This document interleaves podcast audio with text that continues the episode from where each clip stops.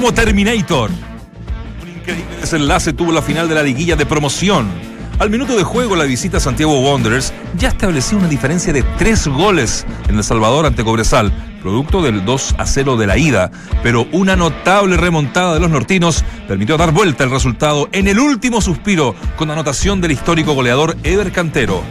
Las finales que marcarán el regreso del segundo cuadro a la División de Honor se jugarán en El Salvador el domingo 25 del presente y en Calama el 2 de diciembre. En buena hora, Palestino es el nuevo monarca de la Copa Chile. Los árabes vencieron a Audax Italiano en un global de cuatro goles a dos y así aseguraron el Chile 4 para la Copa Libertadores del próximo año experimentará cambios. Tras la desilusionante actuación del viernes pasado en Rancagua, la selección chilena ya tiene prácticamente definida la formación que enfrentará a Honduras mañana en Temuco. La gran novedad será el regreso a la titularidad de Jambo Seyur, tras ocho meses ¿ah? ausente en una oncena de la Roja. La última vez, para que anoten, fue ante Suecia el 24 de marzo del presente. Se suman los regresos de Hernández, Zagal y Castillo. 2019 ya tiene su primer amistoso. Entre el 18 y 26 de marzo se jugará la próxima fecha FIFA donde Chile ya tendría amarrado su primer amistoso del año venidero. Su rival será Estados Unidos, partido que quedó pendiente desde octubre. Tiene barrio. El defensor de deportes Antofagasta, Augusto Barrios, se podría convertir en el primer refuerzo de la Universidad de Chile, pensando en la próxima temporada. Según un medio radial de la segunda región, el jugador ya se habría reunido con personeros de Azul Azul. En órbita del inmortal tricolor. Uno de los exportables de Colo Colo para hacer caja es el Torta Óscar Opaso. El gremio do Brasil ya preguntó por el precio del colocolino, quien destacó en la Copa Libertadores y que además sumó su primera convocatoria a la selección de rueda. Los salvos son dueños del 75% de su pase, el restante de los hoy acongojados caturros. Aquí arrancamos un nuevo entramos a la cancha en día lunes, semana de selección esperando el partido de mañana, pero también lo que se nos viene el fin de semana con una fecha de miedo y con el Boca River, ¿no? River Boca, donde tendremos un enviado especial. Ya, arrancamos en Duna. Ya, muchachos, no peleen tanto. Si igual todos los partidos tuvieron emoción. Mejor sigamos con el mapa de la fecha aquí en Duna 89.7.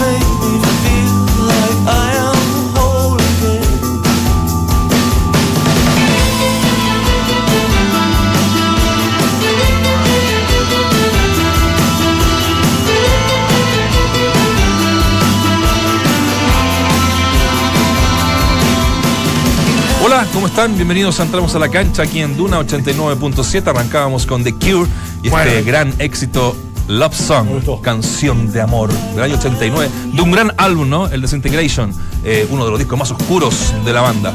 Así es que, bueno, esa pequeña reseña para eh, saludar rápidamente porque tenemos en contacto un invitado, a Claudio Borghi.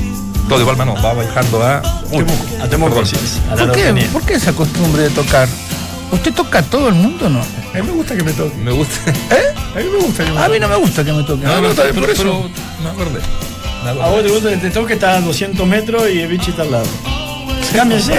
Cámbiese. Pasa siempre. Yo con acá. No, no, en mi ángulo. Walde, ¿cómo estáis? Bien, bien. bien. Ah, qué bueno, qué bueno. Tenemos para comentar eh, muchísimas cosas. Muchas cosas. todo bien. Sí. All Blacks Maori también, que lo fui a ver. Está ah, entretenido. Tuvo, tuvo parejo. Ahí le puse a, Valde la mejor patada de la historia de los palos de un jugador de rugby. A Daniel Carter. Debe Carter, eso sí. Fíjense cómo le pega. Impresionante. Lindo partido. A lo mejor acá en los controles lo pueden buscar.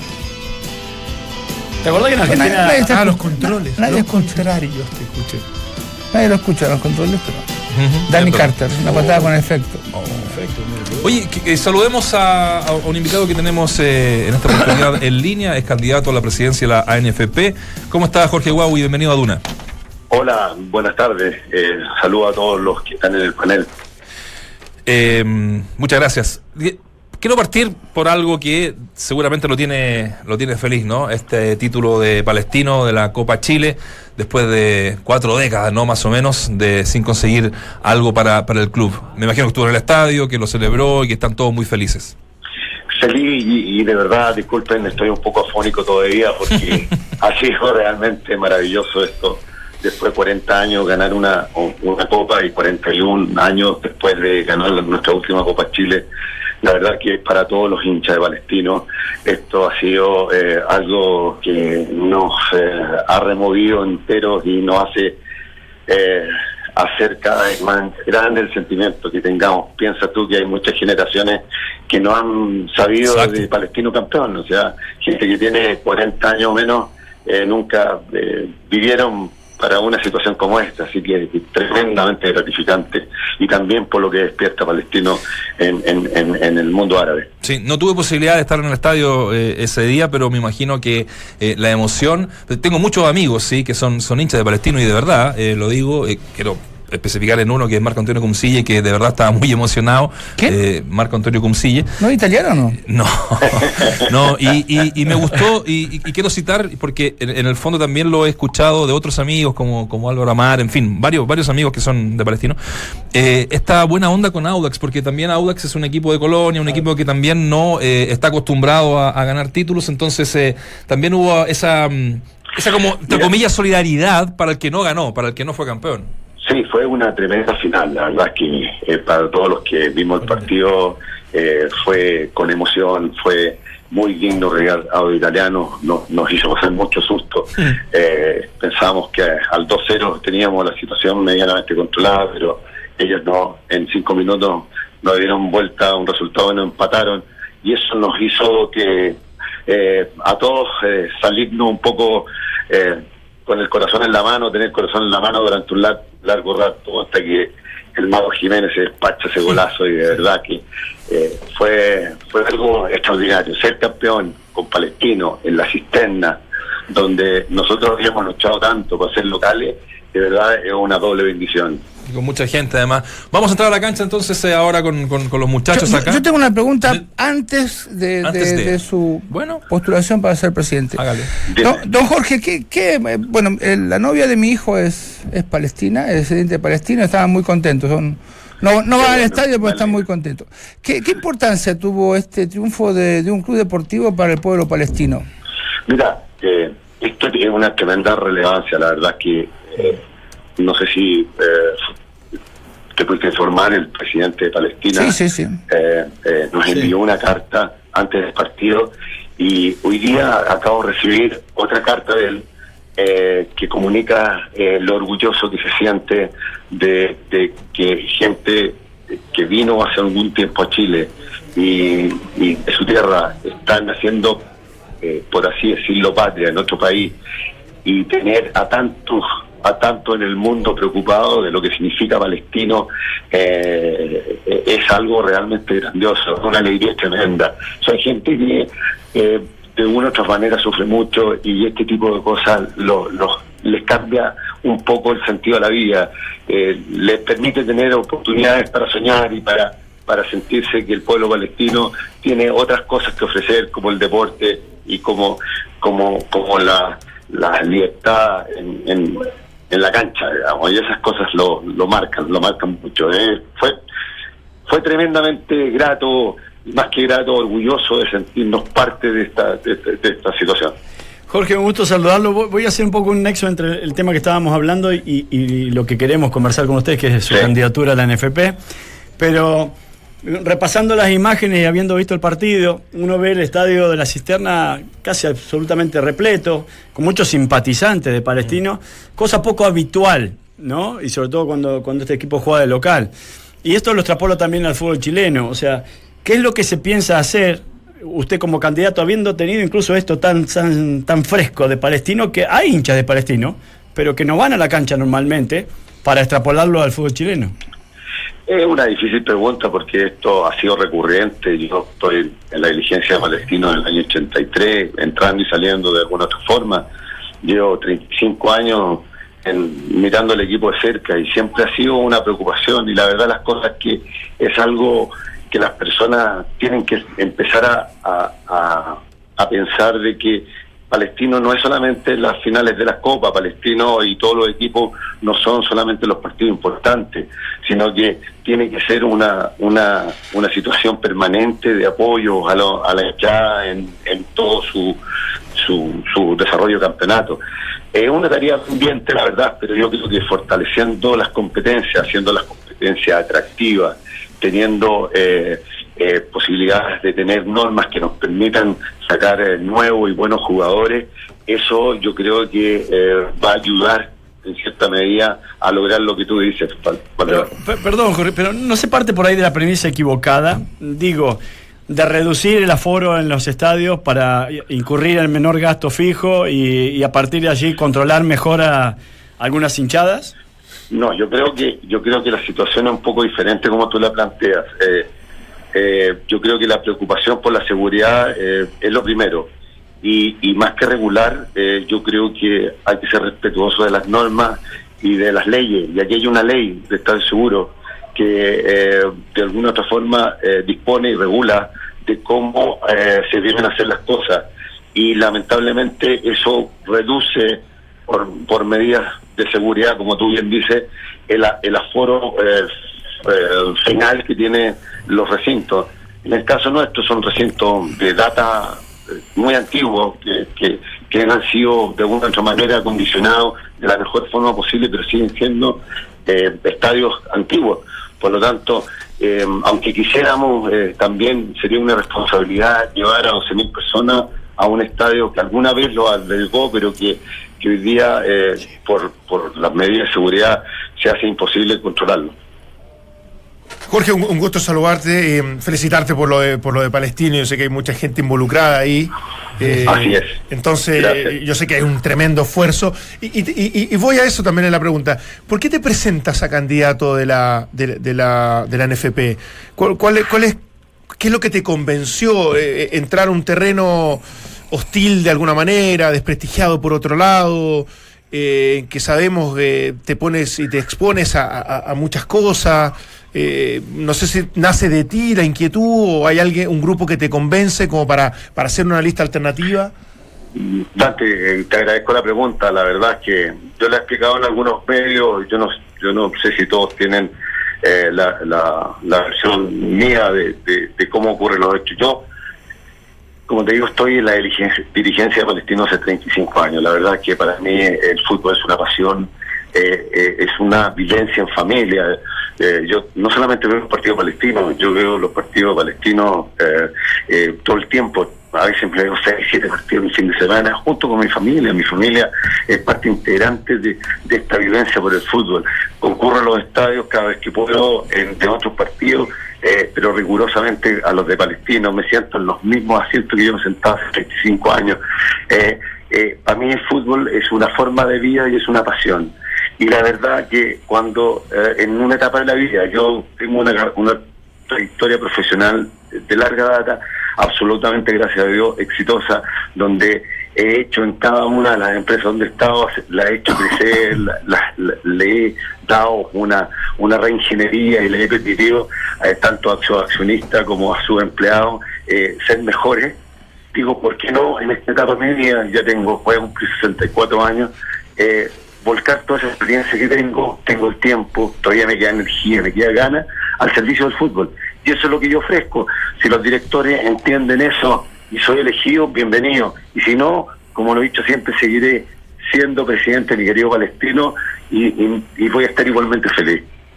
Y, en eso, Jorge, ¿cuál es la primera tarea, eh, si, hay una posibilidad de, haber salido electo presidente, convencer al, Consejo Presidente eh, definitivamente para poder llevar a cabo tu, proyecto, pero ¿cuál, cuál es como el, pilar fundamental de esto? El pilar fundamental de, de mi programa es volcar la NFP al servicio de los clubes. Aquí creo que y, y salió en una publicación el fin de semana que lo dije claramente, reconozco y valoro lo que ha hecho Salah por el fútbol chileno. Eh, para mí Salah era el candidato a, a seguir por cuatro años más en el fútbol chileno. Eh, la verdad es que creo que no tuvo el tiempo para poder eh, seguir avanzando en la dirección correcta. Eh, se gastó mucho tiempo y energía en solucionar temas de otra índole, pero creo que la tarea pendiente que quedó fue eh, fortalecer a los clubes y desarrollar los programas al interior de los clubes de las series menores. Hoy día estamos viendo un tema de recambio de la selección. Yo creo que el problema de recambio de la selección es que no se aplicaron las políticas correctas para llegar a tener eh, un recambio natural desde la base, desde los- las divisiones inferiores de los clubes.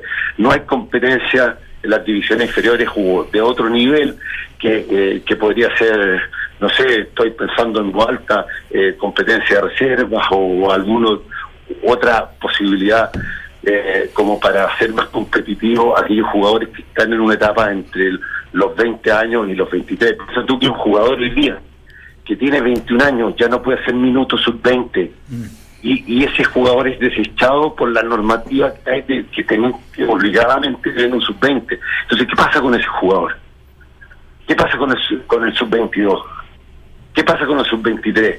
Entonces yo creo que ahí hay, hay, hay, hay una laguna tremenda que, que creo que se debe hacer algo para poder para poder eh, empezar a hacer jugar a esos eh, jóvenes que necesitan recambio. Piensa que un sub-20 te juega hoy día y ya mañana cambió de año y ya no es más titular porque tiene que cumplir los minutos y, y normalmente los espacios que se dan los entrenadores es uno de 11 para poder meter a un juvenil. Si usted es un poco, un poco la visión. Si usted, Jorge, pone reservas, de reserva, yo, mi voto no, no cuenta, pero va a tener mi apoyo porque creo que eso es lo que Absoluto. necesita, Sí. necesita Chile sí o sí. Por una, no solamente por el, por el sub-20, sino porque hay una gran cantidad de jugadores, como usted decía, más allá de los 21 que tienen, no tienen espacio y que están sin jugar, ¿no?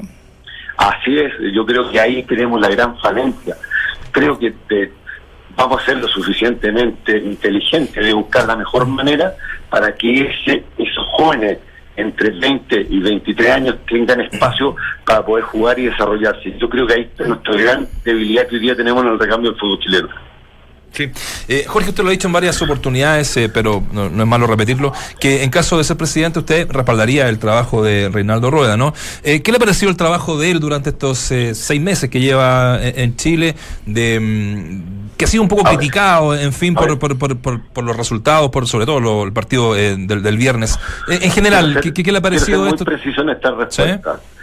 Lo que yo he dicho que desconozco el objetivo o el proyecto que Reinaldo Rueda acordó con la directiva actual de la NFP. Ese proyecto Pero más o menos obvio, ¿no? y y ese delineamiento no, no ha sido comunicado a los clubes. Eso es un acuerdo que llegó la dirigencia de la NFP actual con el señor Rueda. Por lo tanto, si yo no conozco cuál es el proyecto que asumió, difícilmente me puedo pronunciar acerca de, del mismo. Eh, obviamente, yo soy respetuoso de los procesos, pero también exijo resultados. Si no, vean lo que ha pasado con mi equipo. O sea, yo he cambiado de técnico tres veces en el año. ¿Ah? Entonces, eh, es una mezcla. Acá no se puede, los procesos al eternum no existen.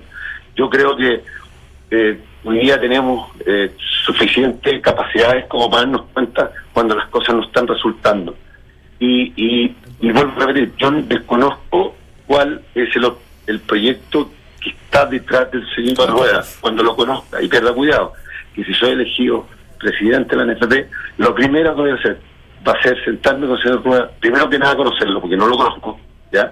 Saber cuál es el proyecto que hay detrás y saber si ese proyecto conversa o no con el proyecto que nosotros tenemos eh, para los próximos cuatro O años. sea, si a usted no le gusta el proyecto, una vez que lo conozca, uno difiere que tal vez no podría seguir a pesar de que lleva solo seis meses trabajando.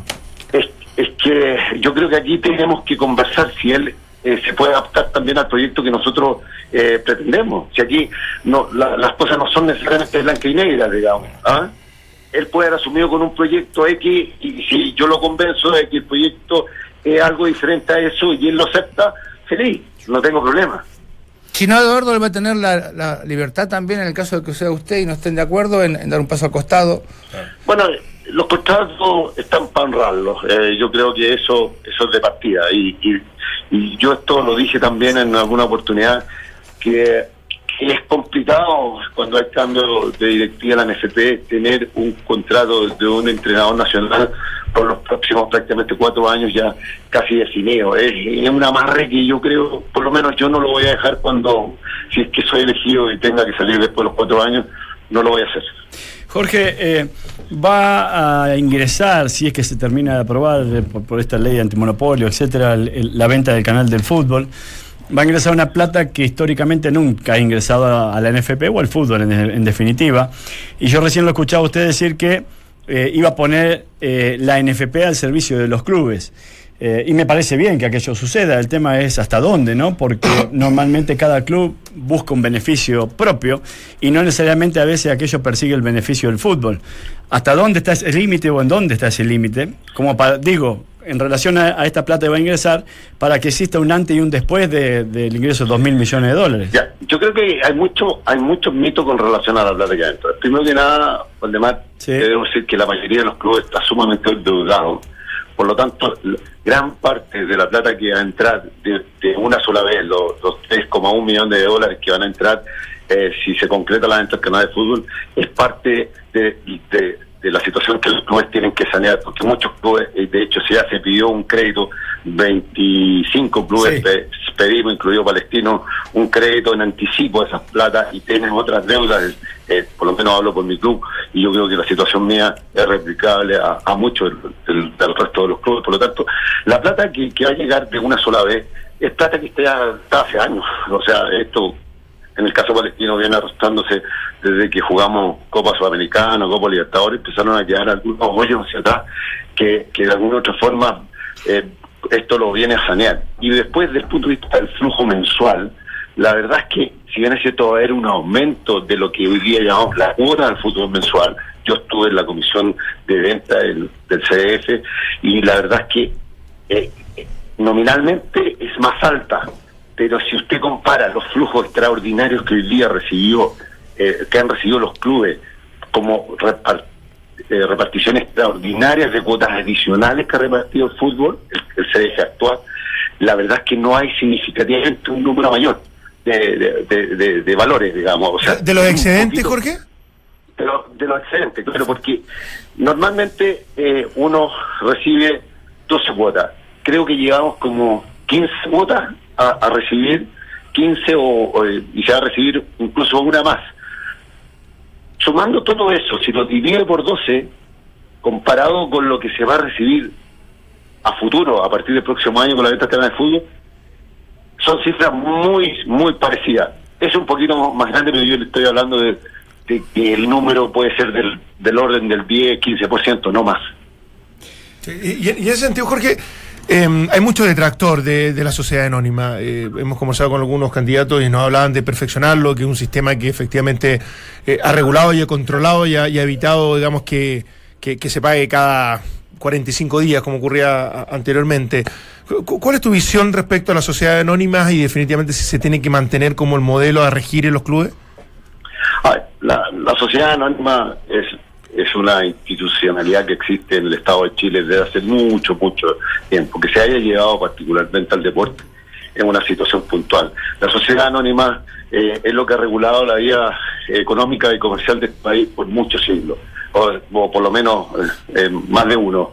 Eh, la verdad es que en principio no es el modelo de la sociedad anónima. El problema es cuando se provocan ciertos abusos y eso se tiene que regular.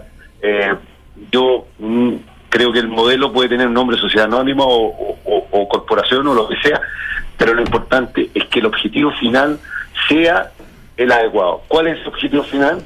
Que los dueños de los clubes se hagan responsables por eh, eh, las cuentas de los clubes. Hoy día, si, si en el caso mío Palestino eh, no pago una cuenta, yo como director y presidente soy solidariamente responsable respecto a esa cuenta.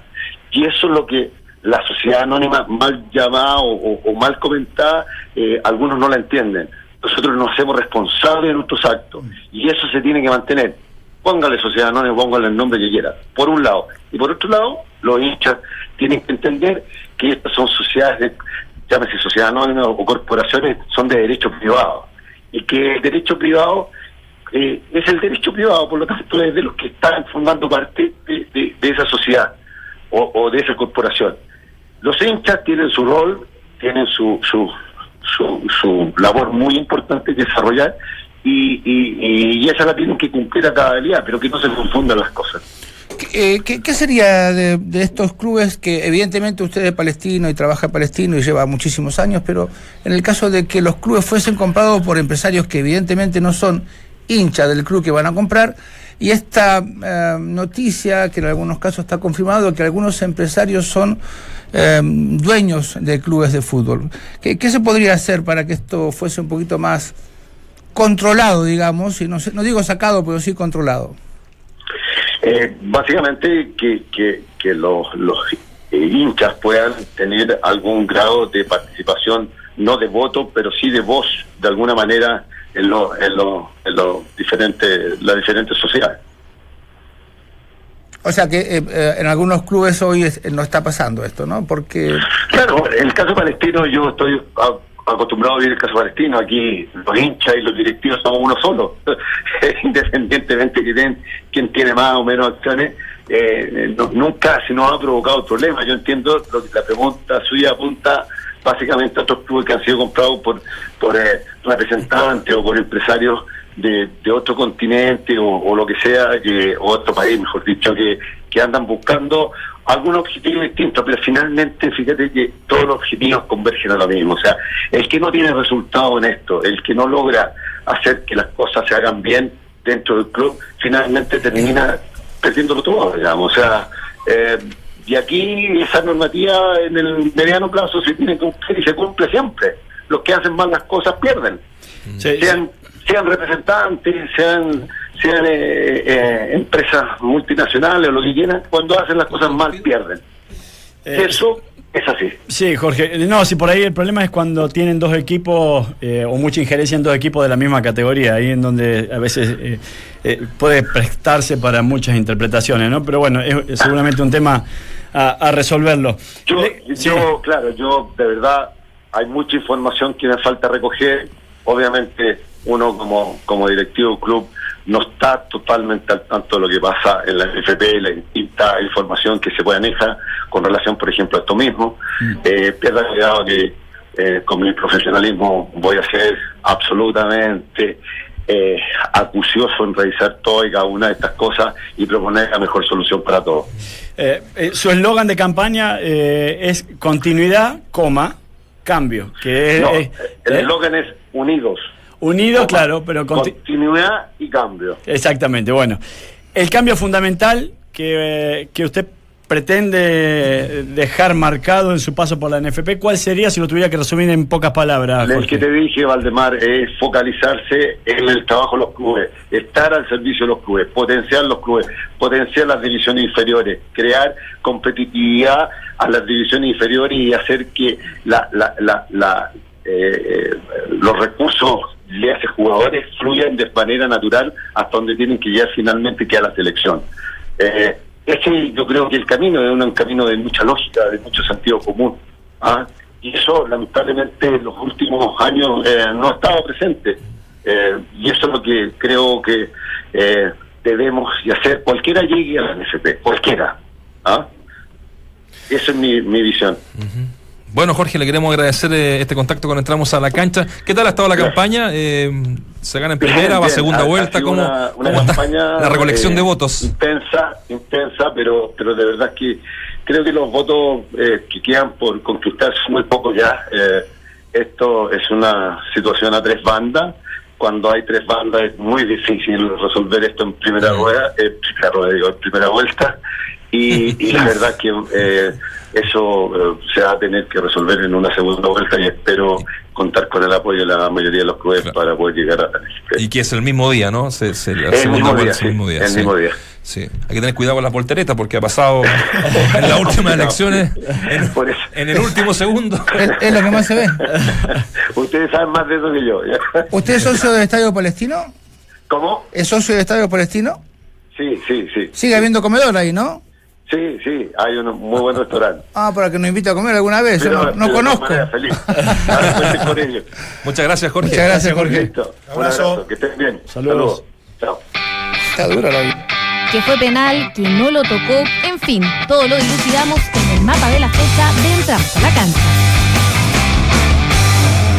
Ahí está, buena conversa con Jorge Huawei, ¿eh? uno de los, Sí. de los candidatos. Iba a estar acá, se, se excusó porque estaba con otros eh, compromisos. Está no, no alcanzaba a además. llegar. Además que, claro, la celebración interna que ha sido más o menos importante. El, Me quedó una sola esa. pregunta. Llamémoslo de nuevo porque le queda una pregunta al. No, yo, yo entiendo que él cuenta con tiempo completo, ¿no? Para, para dedicarse Sí. a es, es jubiló de su, de su trabajo, eso es algo importante Sí. porque va a poder estar 100%. Sí, ahora, tiempo. igual en una declaración yo escuché hablar de delegar mucho.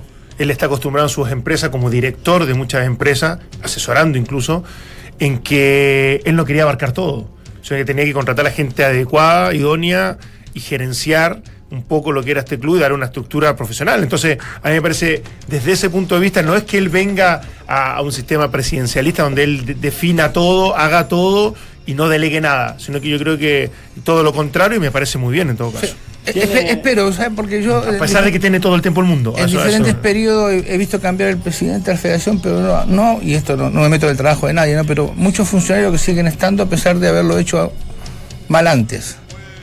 Ay, ¿Se entiende, no? Entonces es difícil a veces que solamente el hecho de que llegue un solo presidente cambie absolutamente todo, porque las mañas, como en este lugar, como en esta radio, que este tipo se la pasa tocándome, siguen. Voy a poner aquí un, eh, un, separador, biombo. un separador, un biombo. Oye, interesante lo que dijo de Rueda. Muy, Me- muy es, lo que me, es lo que me quedó, bueno, aparte de varias Sí. eh, apreciaciones más, porque que, bueno, él no lo da por, eh, Ahora, por, fue, por su- hecho. fue súper honesto. ¿ah? No, no, y cuando tira, y, y cuando tira eso de, bueno, yo en Palestino he tenido tres técnicos en el año. Sí.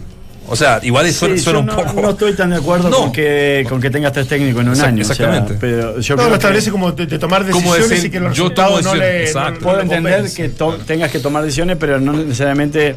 Pero si qué mal es- eso. si No, tomar pero decisiones dijo- tan prontas eh, dijo- es, es bueno. Claro. Dijo, el proyecto va de la mano con los resultados. Sí.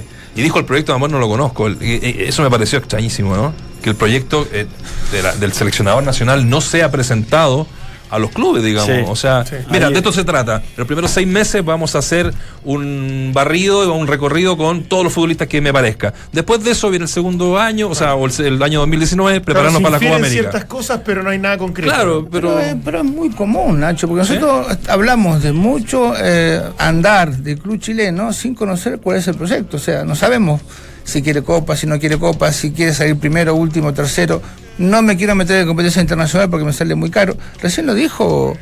eh, ¿cuál, es, cuál es el segundo apellido de, de- de- del Pero la selección. Baui? No me Huawei, sale. Jorge Huawei, Huawei, yo, Jorge. yo decía Huawei. Jorge. Eh, don Jorge. Dígale don, don George. ¿no? que eh, todavía le quedan algunos pozos de la participación de ellos en Sudamericano Libertadores, económicos se Y se refiere, ganó el ¿no? derecho a participar en. Exacto, ahora entonces hay que ver si, ¿viste? a veces voy a decir, eh, voy a la Copa Libertadores y no me conviene porque tengo que armar un equipo competitivo y me quedo sin la Copa y me quedo después sin presupuesto para mantenerlo durante un año. Pero es que ahí es donde yo de- a- me, me tomo un poco de distancia de decir, bueno, cuando nos dijo, yo, yo tuve tres entrenadores en el año, en definitiva te termina pegando vos como directivo. Por- primero porque, porque a lo mejor no reforzaste convenientemente el equipo. Segundo porque te equivocaste en dos oportunidades en elegir el técnico. También esa es responsabilidad de, de la comisión directiva, de cualquier equipo, sea este. Entonces, me parece que ahí también hay algo que revisar. Si vos contratás a un técnico, co- contratás a un técnico conociéndolo, confiando en que su proyecto es el adecuado para el, para el club, o en este caso para la selección.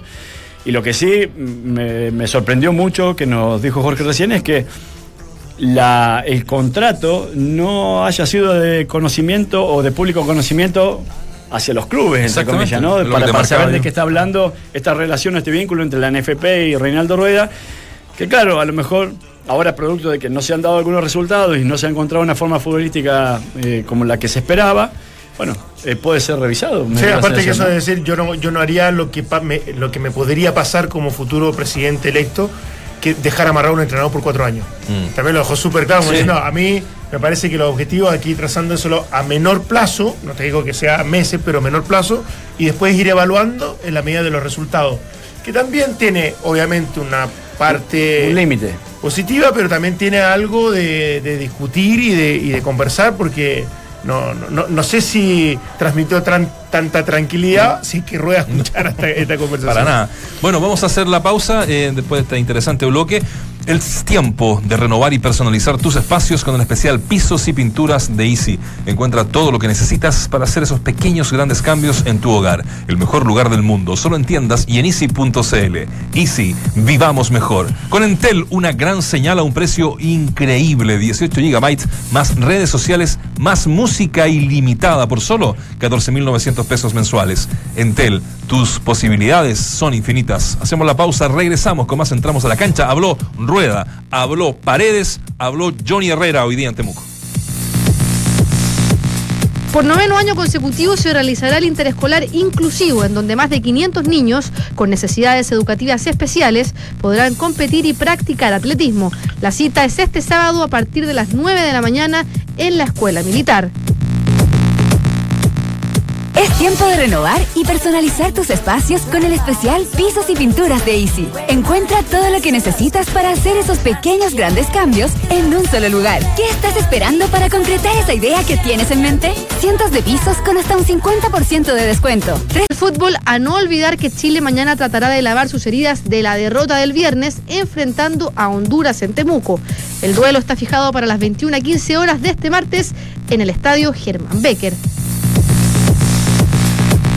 Es tiempo de renovar y personalizar tus espacios con el especial Pisos y Pinturas de Easy. Encuentra todo lo que necesitas para hacer esos pequeños grandes cambios en tu hogar. El mejor lugar del mundo. Solo en tiendas y en easy.cl. Easy, vivamos mejor. Me quedó la duda de algo que mm, me, me comentó Walde tras los titulares. ¿Quién es Walde? Waldemar Méndez. Eh, me comuniqué con un amigo, colega del diario El Mercurio de Calama por este tema de las fechas. Ah. ¿Ya? Y claro, me, me ratifica que es el, son el sábado, son de sábado y sábado. Sí. Hasta ayer, anteayer, estaba programado entre los clubes que fuese domingo. Pero se dieron cuenta que el domingo juegan a las cinco y media de la tarde la U, campeonato. la Católica el campeonato. Exactamente. Ahora, lamentablemente va a quedar para sábado, cinco y media de la tarde, horario en que se va a estar jugando el Boca River, el River. Boca. Sí, sí, así que va a ser así. Eh, sábado 24 de Así noviembre Sí. y el 1 de diciembre en Calama. Ese día hay Teletón también, ¿no? El 1 de diciembre. Sí. Bueno, bueno, eso es otra cosa. Vamos a hablar con Don Francisco este año, ¿no? Sí. Supuesto. Sí, vamos a hablar con Don Francisco. Guille tiene el contacto directo. Sí, ¿no? sí. Y que No, no. que esté Palma al lado. Se Palma que lo imite, que lo hace muy bien. No lo, no lo he visto últimamente a Don Francisco en la televisión. No, por eso. no hace- bueno, es la campaña que, que hay que hacer para, ese- para esa gran, Tremendo, gran, gran ¿eh? causa. Sí. Tremendo, Sí. la energía Gran, que pone. gran causa. Momentos duros para la sociedad porque uno se va enterando de algunas cosas, de algunos chiquitos que dependen tanto de esta Muchísimo. maravillosa obra. Sí. Así que bueno, Pues no podemos ir. 31 y 1. Primero. Sí. La Teletón. es Uno, ¿por qué uno? ¿Por qué Uno uno? de- Está bien dicho uno, uno. primero. Sí, porque si no, tú tendrías que decir segundo, tercero, cuarto de diciembre, quinto de diciembre, sexto de diciembre, Ay, ¿no séptimo de dice- diciembre, no se dice diciembre. Entonces dice 1 de diciembre. En latín, en Así latín. se Es Es dice. como en Brasil, primera feria, segunda feria, cuarta feria, quinta feria. Ah. Oye, eh, ¿qué- qué- qué- lo del viernes, antes de introducir, eh, ir a las cuñas, porque como les decía, habló Paredes, habló Johnny Herrera, habló Rueda. eh, pobre lo del viernes ¿eh? en, en Rancagua. Muy pobre. Lo de la selección. Bueno. ¿Sí? Yo no opino. Yo hice la pausa para que, que Para escuchar a Richie. Sí. Re- recién lo dijo Jorge, ¿no? ¿Sabes el porcentaje? Sabemos el proyecto. ¿eh? De los primeros nueve partidos, de los últimos cuatro procesos. Sí, pues eso es un Eso engaño. es algo, para- da lo Eh, mismo, porque son partidos amistosos y es Sí, pues diferente. una- Tres Engaña- ganados, tres empatados, tres perdidos. Claro. ¿Quién? Rueda. Rueda. Es un engaño pichanga, pero hay que ver con quién jugás. Sí, no, Sí. no, no, no, no, es, es absolutamente. Jugar contra Costa de Marfil de visita en el sí. frío no tiene nada que ver. A mí me tocó contra Portugal. Nada más y nada más. Eh, no, pero eh, un poco lo que dijo Jorge recién, o sea, si uno no conoce el proyecto tampoco puede, puede empezar a poner en, duda lo que ve domingo domingo. Hablamos de una renovación, hablamos de cambio de sistema, hablamos de una forma, hablamos de metodología. Yo no sé qué es lo que le pidió una rueda, no sé lo que quiere buscar, pero lo que no estamos viendo evidentemente no es lo que esperábamos, al menos en resultado.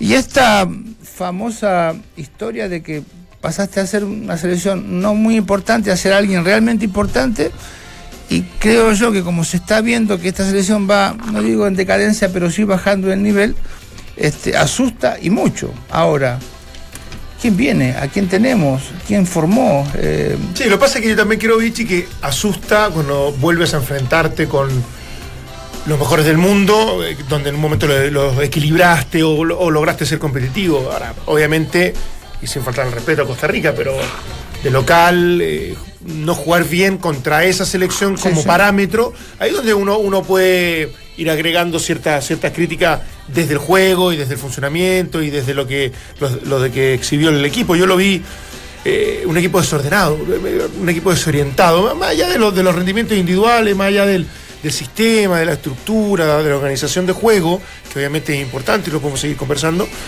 Eh, vi un equipo como que no, no, no, no, no coordinado de alguna manera. Y, cuando vas sintiendo en un partido donde hay un equipo que te llega cuatro, cinco, seis veces, que eh, tú te saltas del mediocampo, que en definitiva no ves como un lineamiento muy claro, a mí eso me dejó un poquito más preocupado. Primer partido que veo una cosa así, ¿eh? contra Perú lo había visto bajo en rendimiento, pero desde el rival que evidentemente uno creía que tenía más pergamino. Pero en este partido, el último partido, lo vi el equipo no desmotivado, porque desde, desde, desde, lo individual vi cierto compromiso con, con revertir y cierta, cierta capacidad para, para, poder reaccionar. Pero desde el juego en sí colectivo, a mí me dejó, me dejó mucho que desear. A mí, a mí, eso es lo que me preocupa, porque más que analizar quizás el último partido, uno analiza los nueve bajo la conducción de Rueda. Y, y, cuesta encontrar un, un, partido en donde digas, en este partido jugó bien. O sea, y Chile ya tenía un piso competitivo. Yo puedo entender que está buscando renovación, que metiste muchos nombres nuevos a la selección. 73. Sí. En, en, ocho meses creo es una locura. Sí, una locura, pero, pero me, me parece que hipotecar tanto el piso competitivo que tenía esta selección, no sé si es negocio. Primero para el propio entrenador, que tiene que mostrar algún resultado. Y, y, no lo digo basándome solamente en el resultado, lo digo en la manera de jugar. La única, eh, el último recuerdo que yo tengo de un Chile jugando a, en relación a lo que uno espera que pueda rendir fue la final de Copa Confederaciones con Pisi. Y después de ahí, para mí ha existido una laguna. No, pero la gira Europa, donde... Valde, a mí me quedó una buena sensación del equipo. Más allá de que evidentemente no tenía lo mejor y, y, estaba no sé, ya probando. Pero con Dinamarca, con Polonia, eh, con equipos que iban a estar en el Mundial, más allá de que se cuidaron. Yo, yo creo que la selección ha ido de más a menos. Es, es, esa es mi, mi, mi, sensación y que de alguna manera es, Pero, es bueno, extraña. Por digamos. eso mismo, porque cuando vos no encontrás un piso competitivo y no encontrás resultados, empezás a intentar eh, con soluciones individuales y ahí aparece todo el ímpetu que pueda tener Arturo Vidal, que nadie lo va a desconocer, obviamente es un grandísimo jugador, pero muchas veces la selección toma demasiadas atribuciones y termina desordenando, sobre todo cuando no tiene jugadores al lado que tiene, lo interpretan. ¿Quién tiene la culpa de, de esto? El entrenador en ese aspecto. Sí, la, el propio Alexis tiene el Sánchez. La tiene él, la tiene el equipo. Eh, yo vuelvo a repetir, tiene unas condiciones maravillosas, pero él se inició como central. Y hoy está siendo a los 32 años eh, número, el, el creador del equipo. Yo el otro día escuché y me voy a meter mucha gente en contra. ¿eh? El pie, eh, eh, Vidal lo puede, Sánchez lo puede hacer 10 porque tiene buen pie. ¿Para qué? ¿Para hacer 10? No tiene buen pie. O sea, no es un 10 clásico. No, no, no el, es que tiene, el, que tiene, no, es un Valdivia, no, no, no es un Riquelme, no, qué sé yo, no es un Vega, mira, me, voy a trato de buscar. Se extinguiendo, Exacto. Entonces, ahora, ¿eh, ¿puede jugar de 10? Sí, pues yo también puedo jugar de 10. ¿eh? Me pongo el. Pero ¿cómo lo voy a hacer? Entonces, a mí, ya esta de que Medel vaya al medio campo, que la gente quiere que juegue atrás. Eh, el tipo quiere dos torres. eh, no, ¿y por qué quiere dos torres? Porque se siente seguro. Eh, y le hacen goles de pelota detenida. Bueno, pero y ese es el tema. Gary Medel que sale a decir hay que trabajar más la pelota, de, eh, pero decírselo a intimidar al entrenador. Claro. Si vos estás disconforme con la forma y el trabajo que tiene el entrenador, se lo decís, ¿sabe qué, profe? Yo creo, ¿eh? creo que tenemos que trabajar una hora más. Ahora, trabajar no es lo mismo que prepararse, porque no es necesario trabajar ocho horas para lo que pueda hacer en, en, en una. Bueno, pero entonces entendés que cuando digo, cuando empiezan a intentar soluciones individuales se desdibuja lo, colectivamente el equipo, equipo, y se dibuja con aquello el piso competitivo que tiene la selección y atenta contra el propio Rueda. Y me parece que la última conferencia de prensa en donde Rueda, a mí me lo cambiaron sinceramente de lo que llegó a lo que es desde esa conferencia de prensa eh, hacia ahora, eh, me parece que tiene que ver un poco con esto, con que se dio cuenta que el camarín no era tan fácil de manejar como él pensaba. ¿Y la, y, que, ¿y la idiosincrasia del país? Y la idiosincrasia del país también. Son, son varias cosas que hay que entender sí. y, que, y que te puede costar rápidamente quizás el puesto o te adaptás definitivamente y sacas adelante la, la, la situación. Ahora, también eh, aterricemos un poquito, contrastar lo que venga para la selección con los últimos 10 años de esta, de esta selección que tuvimos, o sea, cuando estos últimos 10 años fueron los mejores, históricamente hablando del fútbol, o uno de los mejores para no, agredir- para no pasar a llevar a nadie, y va a ser difícil replicar lo Es mismo. casi ¿eh? imposible. Muy- ¿Y cuántos trabajos y cuántos discursos han, han muerto, no? Es que, ¿sabes qué? Incluso trabajando un montón. Sí, eso es lo que yo quiero y, y establezco Sí, acá puedes tener un, tener un técnico súper serio que trate de buscar renovación, alternativas, de que tenga un estilo de juego. Un millón de cosas. Y que, y que el tipo se, se meta obsesivamente a tratar de, de- de mantener la categoría que, que- que adquirió Chile. Y tampoco lo vas a lograr. ¿Vos cómo porque tenés que ir integrando chicos que te Eso, mantenga ese a nivel. eso- a eso voy. Y, y hoy día lo está sacando con todo el respeto del mundo, con el fútbol mexicano y con el fútbol nacional. Y algunos suplentes del fútbol Dante, nacional. ¿qué, ¿qué ganaste vos a nivel selección? ¿Qué es lo No, que- nada. No, no, ¿cómo que nada? Yo, yo como jugador, Sí. no, no, nada. ¿Y dónde jugaste? Ah, por la sub-17 qué? Sí. Sí, del Mundial de Japón. Sí, tercero en el mundo, ¿no? Sí, sí, sí. Bueno, esos jugadores, ¿cuánto tiempo fueron proyectados o apoyados en el tiempo? ¿Cuántos llegaron a ser grandes figuras? No, no mucho. ¿Viste? Eh, a nivel. De lo que se esperaba en un momento y como el recambio de la hablando incluso del recambio de la selección adulta para, para enfocar el, el, el- el- Es que siempre en comentario. eso, la selección sub-17, sub-20 son el recambio para la selección mayor. Ahora, siempre decimos, bueno, y, y esta selección, puede decir, bueno, pero tiene a Vidal todavía, todavía tiene a Alexis, tiene a Boseyur, tiene a, Sí, a- la a Andrea. Gary, tiene. Pues estamos hablando de 30, jugadores de 30 años. Sí. Entonces, o más, promedio de 30 años. Entonces vos decís, ¿qué pasa con los que vienen atrás? Porque cada vez que sale un jugador nuevo, bueno, se pelean para decir, yo lo formé, yo lo formé, yo lo formé. Que sigan formando. No hay proyecto, no hay estilo, no hay forma. Eh, los, los, los equipos están, salvo Católica, quiero ser justo, los demás están buscando extranjeros por todos lados en vez de ver eh, eh, divisiones menores. Entonces todo esto se va transformando en que hoy llega Rueda a un lugar que no conoce una idiosincrasia que le es muy difícil, cita 73 jugadores y tiene todo el derecho a hacer porque quiere, quiere conocer a todos. Y cada vez que llama a alguien le ponemos en dudas ese llamado. Entonces dice el tipo, ¿cómo hago? ¿Cómo los conozco? Tiene, tiene derecho. Ahora, evidentemente que tiene que tener resultados, lo tiene que tener. Ahora, lo más probable es que, y yo lo que quiero en, en esa tolerancia, desde todo lo que uno ha visto, desde el análisis me refiero, evidentemente, es que yo creo que ya terminó la etapa este año y con esta doble fecha eh, de amistosa, eh, su, su etapa de prueba-error, de ensayo. Y desde el próximo año vamos a ver, lo más probable, al equipo titular desde, desde marzo con, los- con- con Estados Unidos. Vamos a empezar a ver ya la estructura definitiva del equipo De que, evidentemente va a jugar con Copa América. Y Ahora- ese y equipo, con defectos porque ya físicamente están un poco más bajos, porque ya no tienen la edad de, de hace evidentemente cuatro años, igual va a mantener cierta capacidad del equipo de lo colectivo. O sea, me parece. debería. Debería. Para, debería, para no ser criticado, digo yo, porque si no, No, no, te expones, obviamente. No, no, pero Eh, si sí, vos- sí. de- mira, aunque ganes, empates o pierdas, si vos mostrás lo que normalmente sabemos que podía mostrar esta selección o algo, o algo cercano, y bueno, después. eh, eh, podés, podés abrochar un objetivo o no, podés hacer una buena Copa América o no, eh, pero me parece que está dentro de lo esperable, Claro, de decir, bueno, sí. eh, al menos tenemos esto, y contrataron un técnico idóneo para eso. Ahora, yo, yo ayer discutía y yo digo, creer que Chile puede de manera permanente replicar el sello futbolístico que tuvo de los últimos 10 años y para mí es casi imposible, o sea, creer que cuando todas las selecciones dejaron de presionar tan alto, cuando todas las selecciones dejaron de,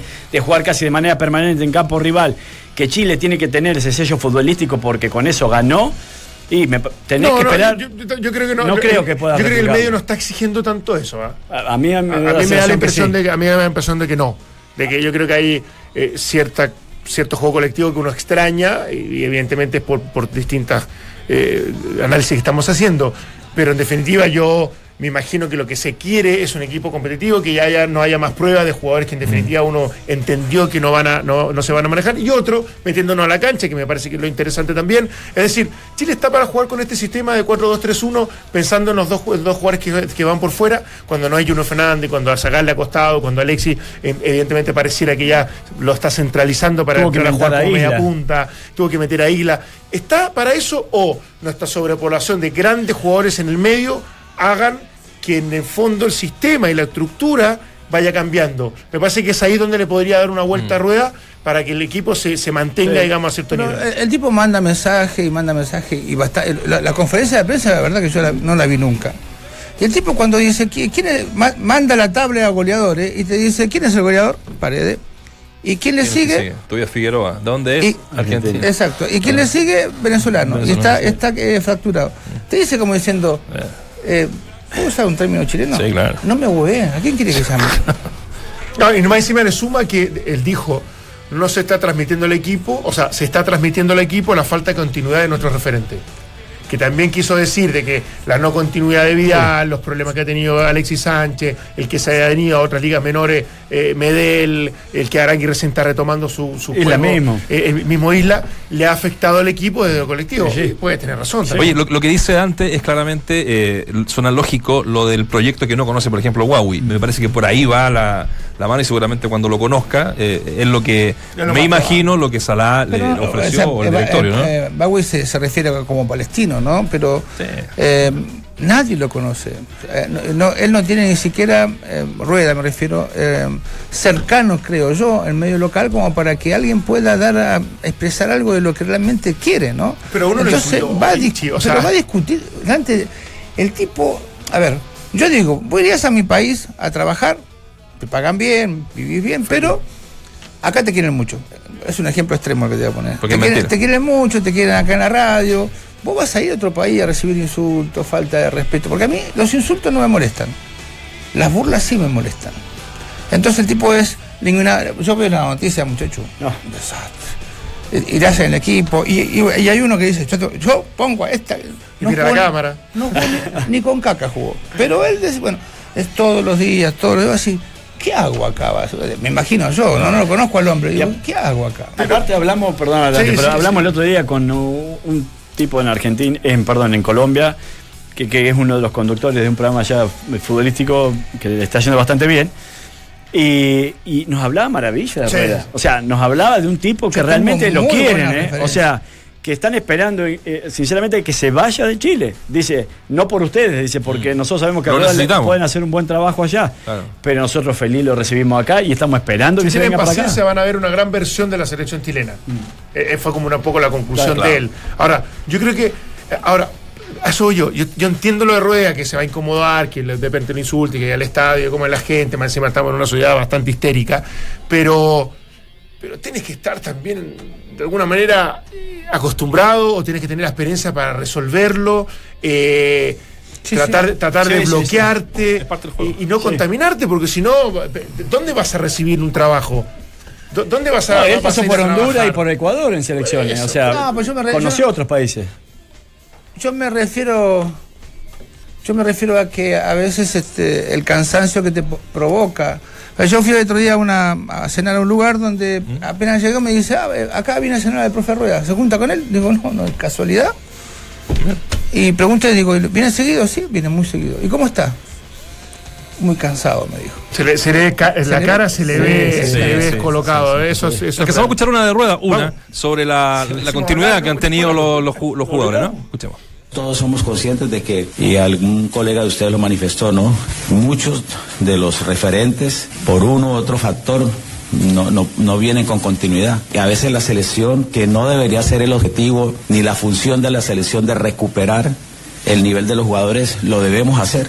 Por una u otra circunstancia se pierden valores importantes en determinada posición por lesiones, por sanciones, porque por decisiones técnicas los clubes no lo vuelven a, a tener en cuenta. Y la idea es que, que son importantes para la selección. Entonces, todo va a pasar por el nivel de los jugadores, ¿no? Que, que- que tengamos un buen, un buen torneo de Copa América y que eso nos brinde toda la, la confianza, la convicción, la seguridad de, de iniciar bien el- el camino de la clasificatoria. Escuchas, entramos a la cancha. Son clave los rendimientos individuales de los grandes, de los Vidal, no sé, Sánchez, qué sé yo, para, para el resto de ¿Te, los puedo- que vienen eh, detrás. ¿Te lo puedo aclarar, no? Se las pregunto. Si tenemos dos jugadores de experiencia, como ellos dos, canosos, ya un poquito agrandados, grandes en edad, en el caso de que no jueguen bien, por eso hablo de jugadores de experiencia, me tienen que dar seguridad de que sí los compañeros lo van a hacer bien. Con orden, con, con disciplina. Eh, eh, jugar a la pelota es un detalle. ¿eh? Hay, hay gente que juega solamente hablando, hay gente que sola- eh, juega solamente cubriendo espacio. Entonces, no necesariamente Vidal y Alexis tienen que jugar bien para, para, para, para ser importantes. Desde su experiencia, tienen que darle un beneficio al equipo. Que creo que eso es lo que no está sucediendo, porque Alexis pues, se siente incómodo y quiere solucionar toda la pelota, y porque Vidal, en su afán de seguir siendo el gran Vidal, este, también pierde el orden y no le da un estilo al, al equipo. De hecho, la selección ganó sin Vidal algunos partidos, ganó sin claro, Alexis ha ganado y Sánchez. va a perder. Ha, ha ganado partidos en realidad sin su máxima figura, porque no, no siempre han podido estar todas, pero, pero había un funcionamiento colectivo y eso es lo que a mí me está faltando. O sea, si tenés un buen funcionamiento colectivo es más fácil insertar un jugador eh, y acompañarlo en su desarrollo, que las eh, supercracks, superfiguras que tiene la selección sigan rindiendo en relación a lo esperado con, con, este esto que atenta un poco contra su rendimiento, que es la edad.